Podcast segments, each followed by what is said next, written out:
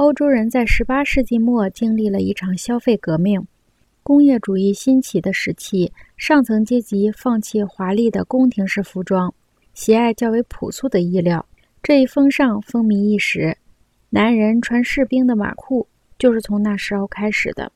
不过，当时穿马裤是轻浮的，社会一体化的姿态。在此之前，封建制度使上层阶级追求一种时尚。谈吐和衣饰同样高雅，同样带上宫廷的风格。这种风格完全与普通人的风格相脱离。他们的衣饰和谈吐被赋予华美的色彩和浮华的气质。这些浮华的东西要等到普及识字和规模生产以后，才能最终消除干净。比如说，缝纫机产生了衣服中的长排直线针法。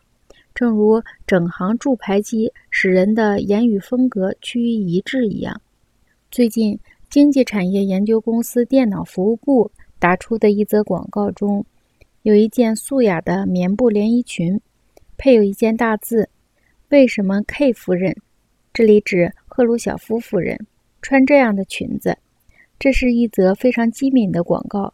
这一则非常机敏的广告的一些副本还加上了如下的说明。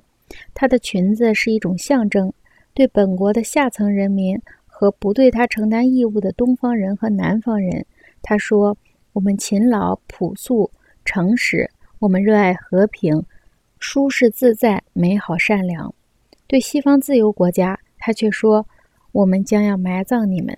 我们的祖先在法国革命时期所穿的新颖而朴素的衣服，对封建阶级发出的正是埋葬的讯息。”那时的衣服是政治鼓动的宣言书。